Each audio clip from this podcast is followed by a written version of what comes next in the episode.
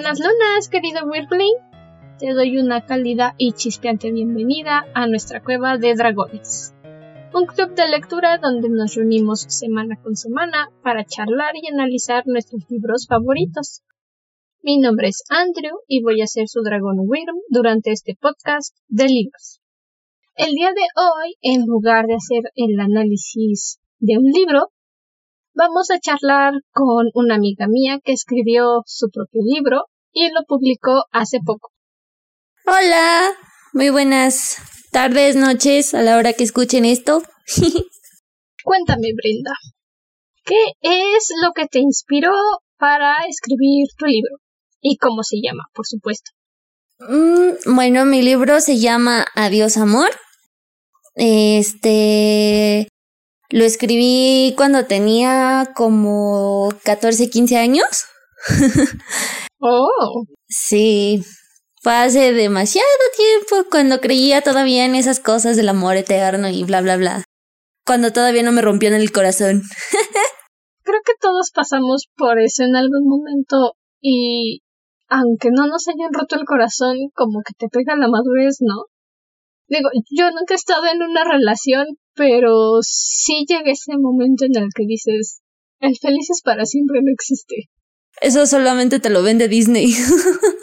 Disney y las películas de princesas. Exactamente. La verdad sí, pero bueno, yo creo que es mejor buscar la felicidad para uno primero. Sí, si no eres feliz tú mismo, no podrás ser feliz con nadie. Eso es algo muy cierto. Es como él, tienes que aprender a estar solo para poder entender a alguien más. Exacto. Porque muchas veces luego no te aguantas a ti mismo cuando te dan tus propias manías, entonces ahora ponte a aguantar las de alguien que apenas conoces, pues pésima combinación. Sí, más y súmale las crisis, entonces es como de no, amigo. Aquí no entro. Y todavía si eres adolescente. Sí, es peor cuando eres adolescente. Es como de, ah, no es puede ser. Porque esto no es como me lo dijeron. Exacto, esto no es como me lo marcó Disney. ¡Ah! Y lo peor es que no es como pasó en High School Musical.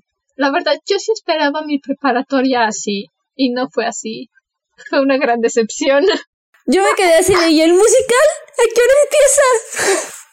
¿Y a qué hora cantamos? Oiga, me aprendí toda una coreografía para nada. De verdad que me aprendí la coreografía de básquetbol para que no la hagamos en el equipo. Porque a mí High School Musical sí me inspiró a entrar al equipo de básquetbol en la preparatoria. Oh, yo también quería entrar a un equipo de básquetbol o de porristas en mi escuela y casualmente no lo tenían, así que fue como de ¡No! Maldita estafa. La maldita escuela que no tiene las promesas que yo quería. Sí, así de esos bastardos me mintieron. Literalmente nos engañaron. Nos mintieron a la cara. Sí, demasiado. el peor de los engaños. Sí, es el peor de los engaños. Ah, bueno, cuéntame. ¿Cuál fue tu inspiración para escribir tu libro de Adiós Amor? Pues es muy curioso porque justamente fue en esa etapa de la prepa. Era así como cuando estás iniciando tu camino a la pequeña adultez, estás queriendo ser un poco más independiente, quieres como comerte al mundo quieres viajar, quieres conocer, quieres estar en un mundo donde solamente tú te mandes y es como de, oh sí, eso mismo quiero. Y así, de hecho el libro está basado en la etapa de la prepa. Es un libro que te cuenta los tres años de una chica que estudia la prepa.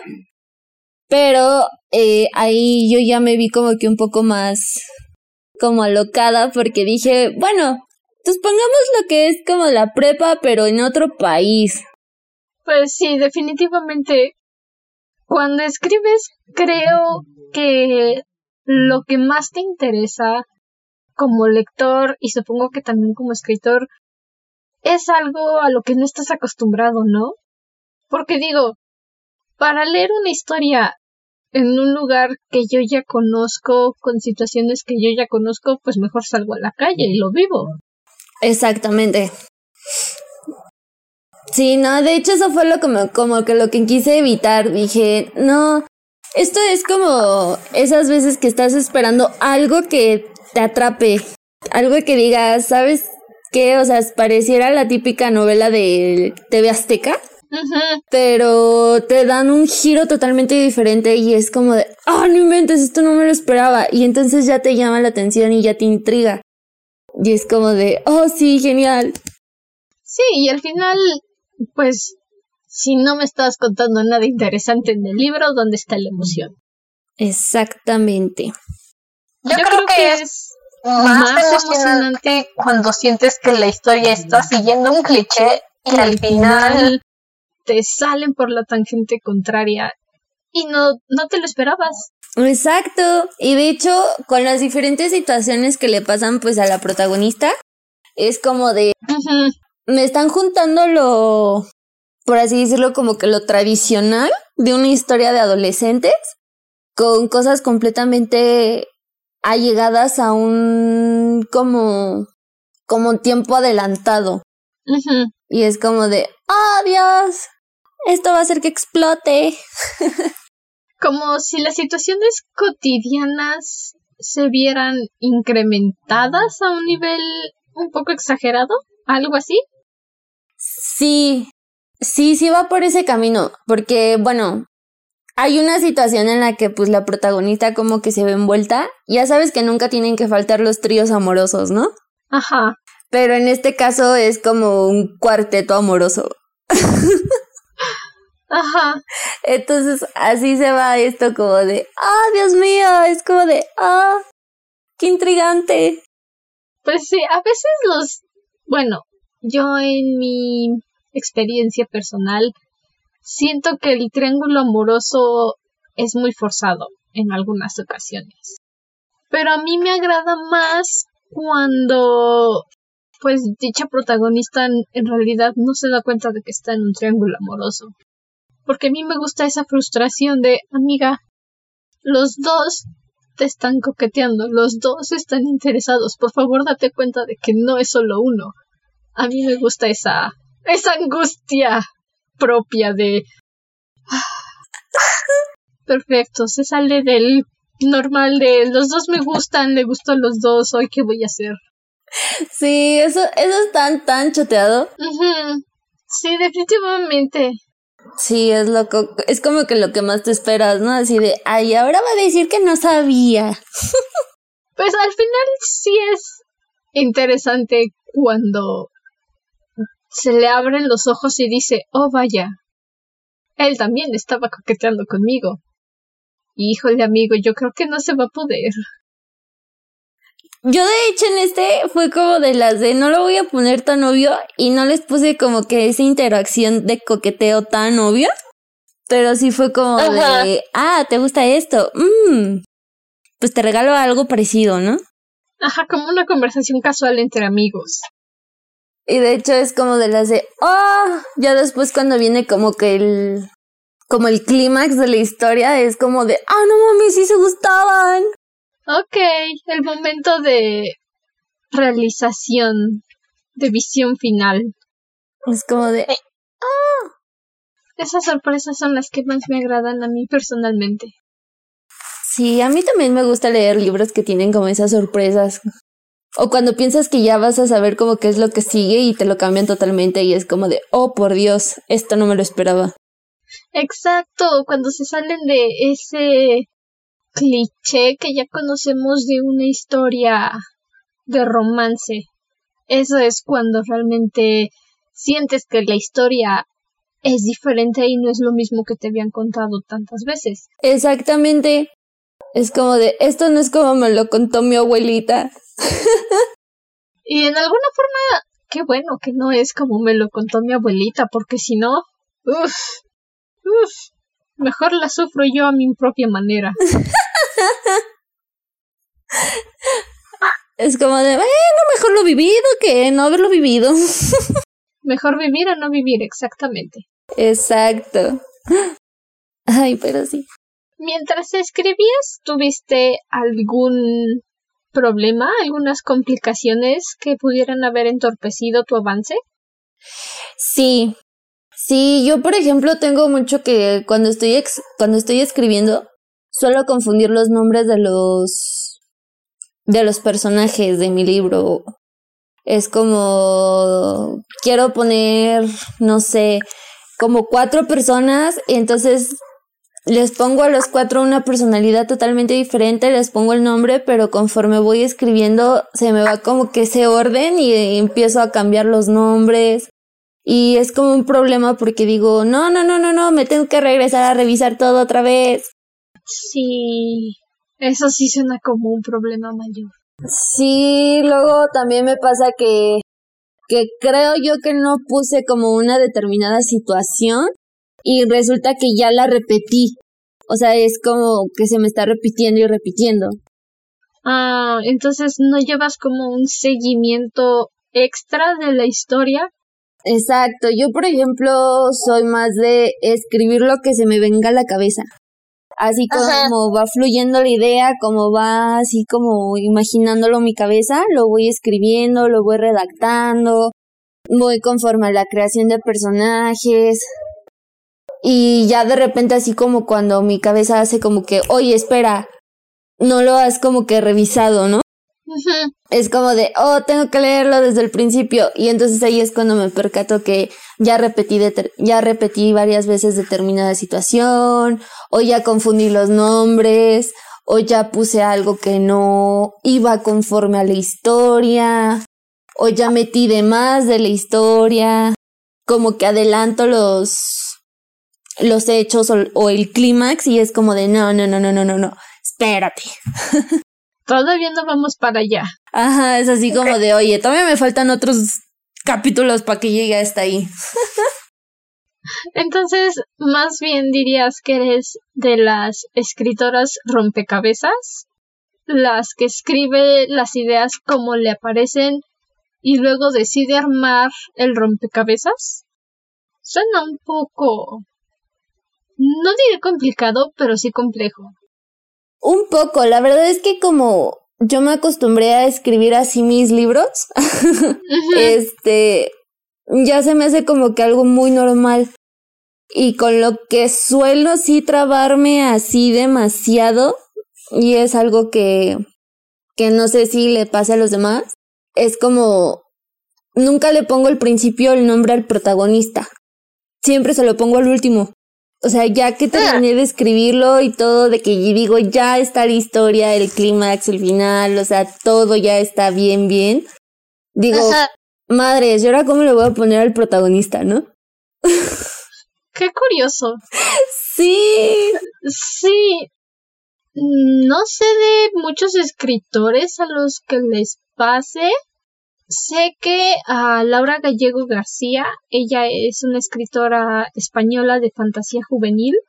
Cuando hizo su trilogía de, de Memorias de Idún, que es bastante popular, en realidad son muy buenos, ella tampoco tenía un nombre para su protagonista. Fue hasta el... fue como en el cuarto borrador de la historia porque según tengo entendido hizo como siete, hasta que finalmente se decidió ponerle nombre al protagonista y lo llamó Jack. Pero así que digas tú otros escritores he escuchado que tienen el mismo problema, la verdad es que no.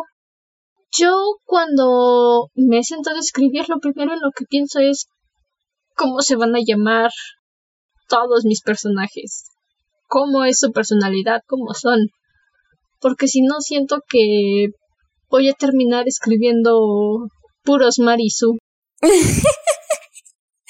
sí.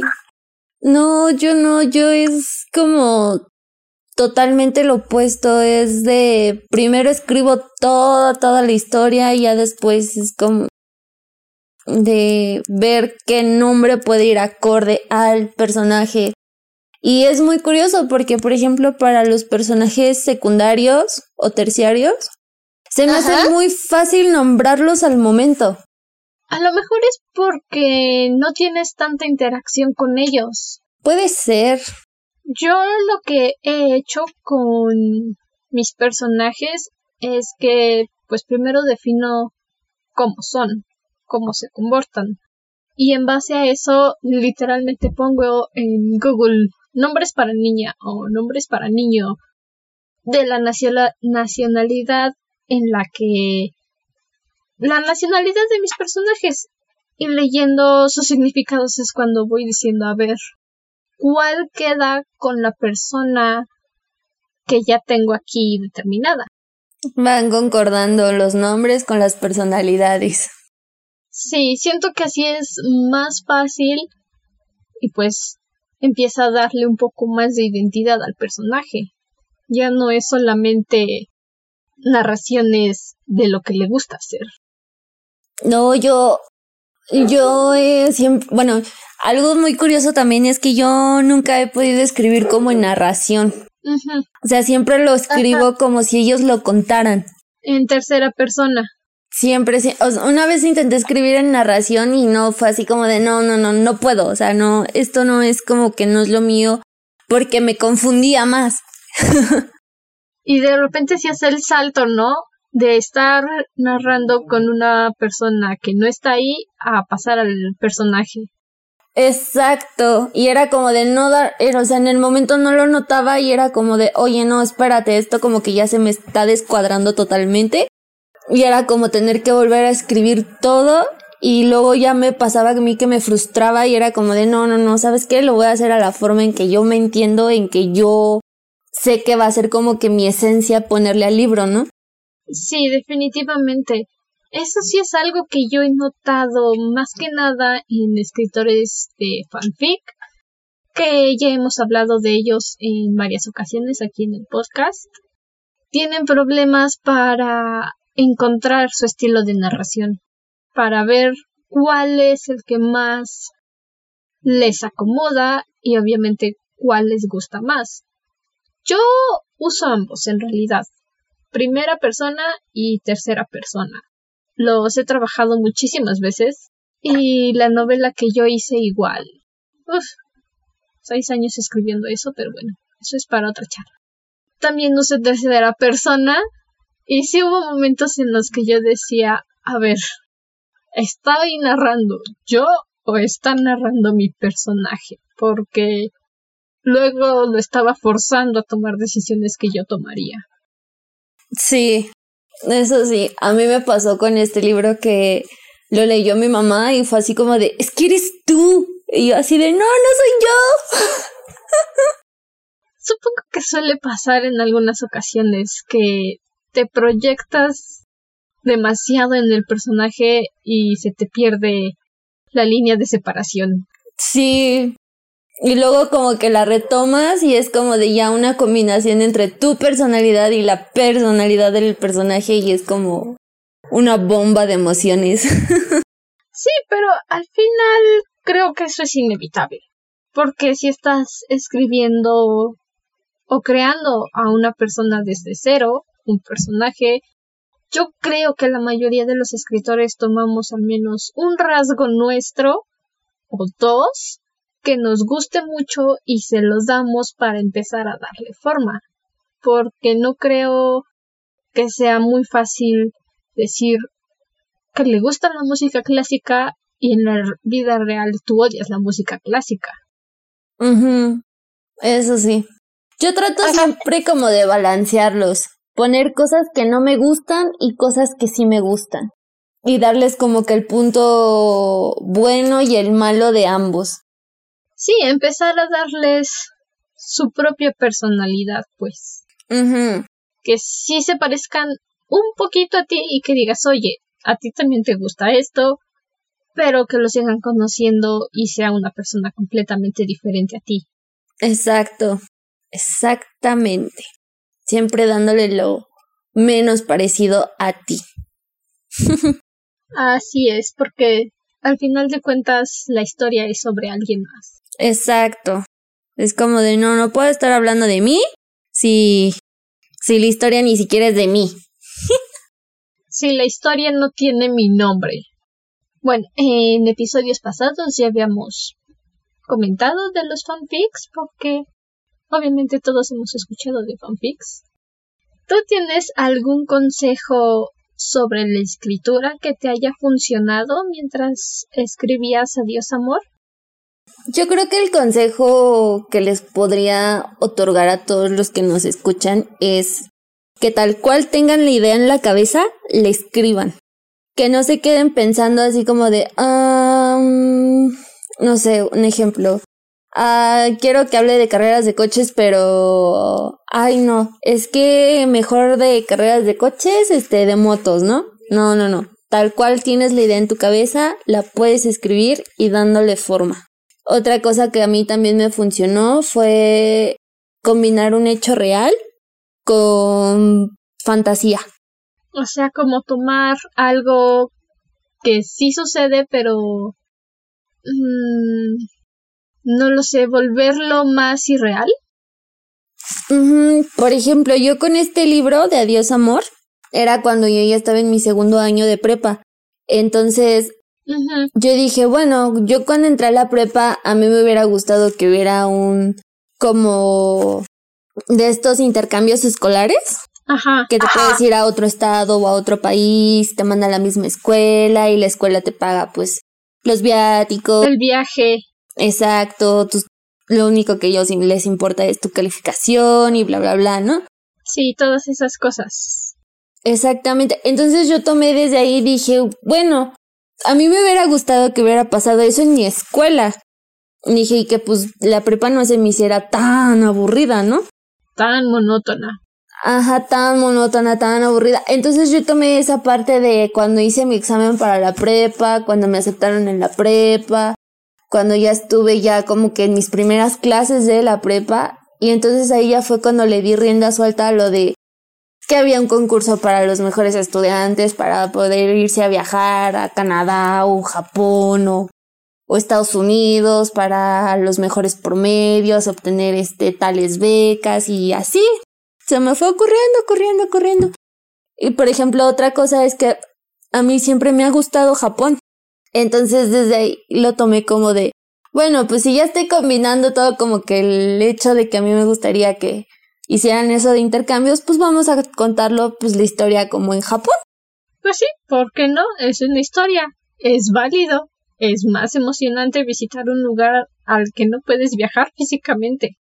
Exactamente, es como de, ¿por qué no? ¿Por qué no este?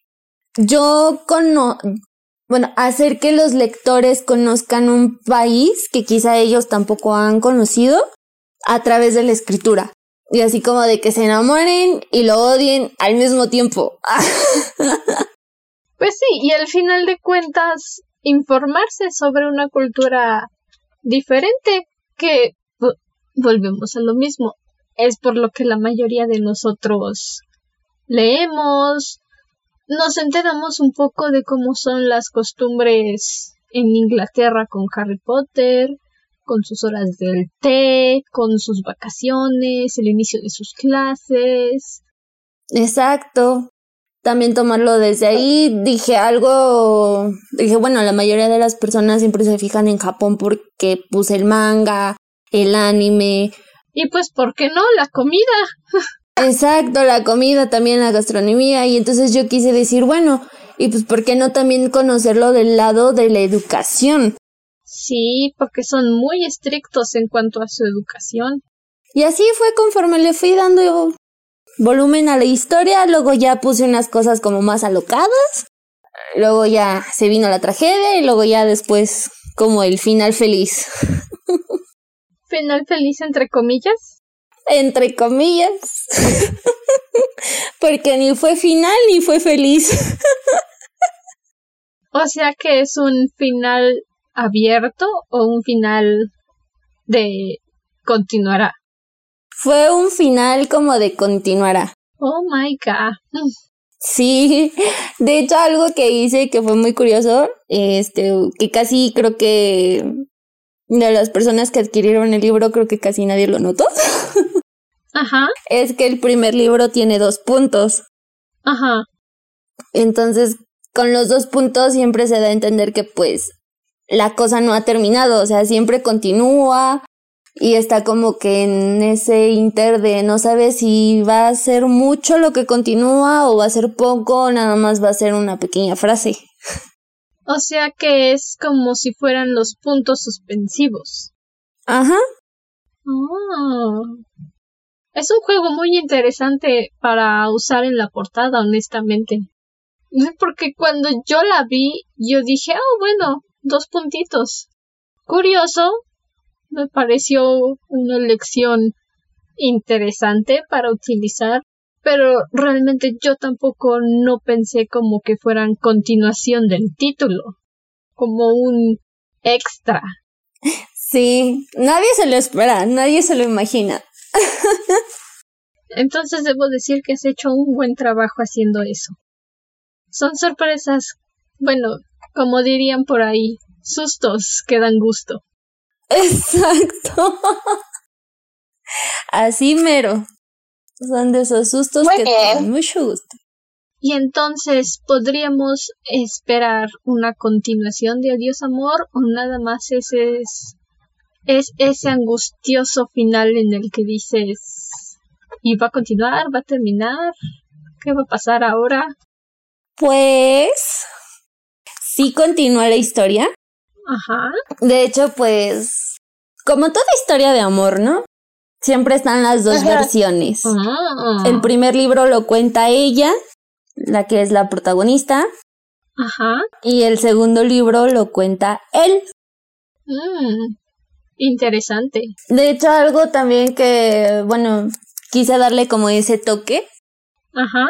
Es que en el primer libro, por ejemplo, antes de cada capítulo se encuentra una cita de libros diferentes que yo leí. Ajá. Que me gustan mucho. Que tienen que ver como un poco relacionados con lo que va a pasar en ese capítulo o episodio, ¿no? De lo que ella va a contar. Así un poco como en Ghost Girl. Ajá, parecido. Mm. Y por ejemplo, en el de él, la versión que es de él, pongo canciones. Mm, un interesante contraste, me agrada. De hecho, ya la segunda parte ya también ya está escrita, ya espero que para febrero o marzo del año 2021 se publique y pues ya lo puedan adquirir también. Ya que empiece a disminuir todo este problema que nos mantiene encerrados. Exacto, ya que empiece a terminar todo lo de COVID. Ah, de verdad que este año ha sido toda una experiencia. Ay, que sí, ¿no? Por favor, cuando coman sus uvas en diciembre, se los pido de corazón, no digan 2021 sorpréndeme. Eh, Sí, no, por favor. no cometemos ese error dos veces. No necesitamos más sorpresas, llévatela con calma, no hay prisa. Exacto, así como de, "Ay, podemos estar tranquilos un ratito. No te angusties, no tengo prisa, tú llévala con calma como quieras 2021, pero no más sorpresas. Pero sí, no, es como, yo, yo, yo me propuse que para mis uvas del, de diciembre voy a gritar Yumanji, ya. Todos tenemos ese objetivo. Es más, ni siquiera sé cuántas letras tiene Yumanji, pero si son 12, las voy a decir por uva. Como de ya, por favor, ya. Sáquenme de este juego llamado Yumanji. Sí. Es como de, oh, por favor, ya paren. Creo que necesitamos un descanso el 2021, por favor, sin sorpresas, sin pandemias. Sí, ya va a ser así como de que pase todo lo que tenga que pasar en 2020, ya, por favor, y que 2021 sea como de los demás años, por Dios. Sí, ya volvemos a la rutina de enero, febrero, marzo, abril, mayo se pasan lento y los otros meses se van de volada, por favor. Regresemos a la rutina. Es así como de ya, por favor, rutina normal, que esto sea solo un mal sueño. Definitivamente que esto sea solamente un mal sueño. Todos esperamos eso. Ese es, yo también sueño con eso, Don Pool. Es que si en serio no sé a quién se le ocurrió comerse un murciélago, pero Dios, fue la peor decisión de su vida. El murciélago y el 3 de enero. noticias de una tercera guerra mundial. No, no estamos listos para eso. Los incendios de Australia, no, no, no. Este año de verdad que se puso perro, perro. Pero perrísimo. Definitivamente. Si nos aplicó la de más perra que el 2021. Mm, mm. Mm, que 2019. Ay, sí. Así es. Pero sí. Dime, Brenda. ¿Hubo algo que te inició en la escritura? Leer. ¿Cuál fue ese libro que te di- hizo decir yo también quiero? Ay, este libro. Ay, ay, ay, ¿cómo se llama? Aquí lo tengo, mira. Se los voy a decir porque siempre se me olvida el nombre. Cuéntanos cuál es. La verdad es que cuando yo leí este libro, fue como que mi interruptor de imaginación se encendió. Se prendió, me dijo así como de, ¿de aquí eres? Se llama El Tributo, un cuento de hadas moderno de Holly Black. Oh, Ese libro fue el que me hizo abrir los ojos de una manera así como de, Dios mío, si ella pudo hacer ese mundo tan increíble, yo también puedo. No lo he leído, pero sí he escuchado de él. Está muy bueno, la verdad es que se los recomiendo muchísimo. Si están iniciando en eso de la lectura o de que quieren empezar a escribir, es un libro que les recomiendo que lean.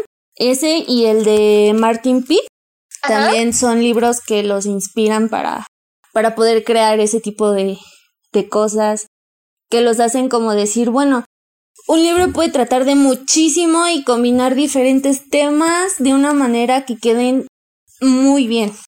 Y la verdad es que yo tengo que confesar que yo empecé con los fanfics. No te preocupes, yo creo que muchos empezamos con el fanfic. De hecho, hubo un episodio, creo que fue el episodio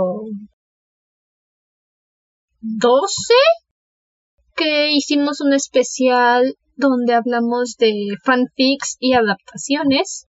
Y pues ahí, en realidad, yo hice mi investigación. Y hay varios escritores principalmente escritoras que comenzaron con, con el fanfic. Eh, fue el episodio 11, el de Hablemos de Adaptaciones. Varias escritoras. Está Cassandra Clare, la de Cazadores de Sombras. Marisa Meyer, la de Crónicas Lunares. Sarah J. Maas, la de Una corte de rosas y espinas y Trono de Cristal. Entonces, sí son varios los que comienzan con el fanfic, no. No te sientas avergonzada, todos empezamos por algún lugar. Sí, de hecho, es que los fanfics te ayudan mucho para poder formar o poder darte una muy, muy concreta idea de lo que quieres escribir primero. Sí, y como ya tienes personajes hechos, empiezas a experimentar. Fácil, sí, empiezas con esa experimentación de cálido frío a ver si combina. Ujú. Y con personajes que dices tú, es que él me encanta, me agrada su personalidad. Vamos a ver qué pasaría si. Exacto. Ya después empiezas a hacer combinaciones raras de tú con personajes. Ah, Sí, es como decir, Sí. definitivamente. yo sí lo hice. yo me, yo me shipeaba a mí misma con este Kiba de Naruto. Ajá. Yo, eh, y después de hacer varios fanfics así de diferentes animes, series, todo, hice uno de que era yo la novia de este personaje. Ajá.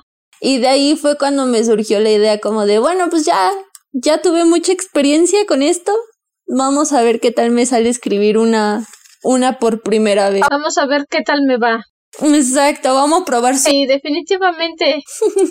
Yo también pasé por lo mismo. Yo tenía 13 años cuando hice mi primer fanfic donde me estaba shipeando con un personaje de un anime. La verdad es que en su momento a mí nadie me dijo, ¿estás loca? Ese personaje te lleva como 8, 10 años, más o menos, si tú tienes 13 años. A la de 13 años no le importaba. Dije, lo quiero. Es una historia, nada malo me va a pasar, quiero. Es así de nadie puede cancelar un personaje 2D, por Dios. no existe. No hay, no existe. ¿Lo puedes tocar? No, entonces no existe, no lo puedes cancelar. Exacto. Si no se, si no se puede tocar, no se puede cancelar. Definitivamente. Sí, así pasa. Creo que sí, la gran mayoría somos así. es que ¿dónde está la diversión si no puedes disfrutar con tus fanfics a tu propia manera? Exacto. Si no, no está lo divertido. ¿Dónde está la diversión? bueno, antes de terminar con el episodio, cuéntanos, Brenda, ¿en qué librerías podemos ir a buscar tu libro? Adiós, amor. Por el momento la única librería que lo tiene disponible es La Sangre de las Musas. Bueno, la editorial. ok. La Sangre de las Musas. O si gustan, yo este también se los puedo hacer llegar.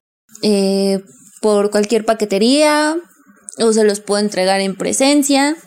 Van firmados, con dedicatoria, todo bien bonito. Bien precioso. Bien precioso. por si gustan adquirirlo. ¿Y dónde te puede encontrar la gente para poder adquirir su copia de Adiós Amor? Ah, muy fácil. Eh, me pueden encontrar en Facebook como Transcribiendo Historias eh, de Brenda Cerecedo o por Instagram en arroba bren-cerecedo.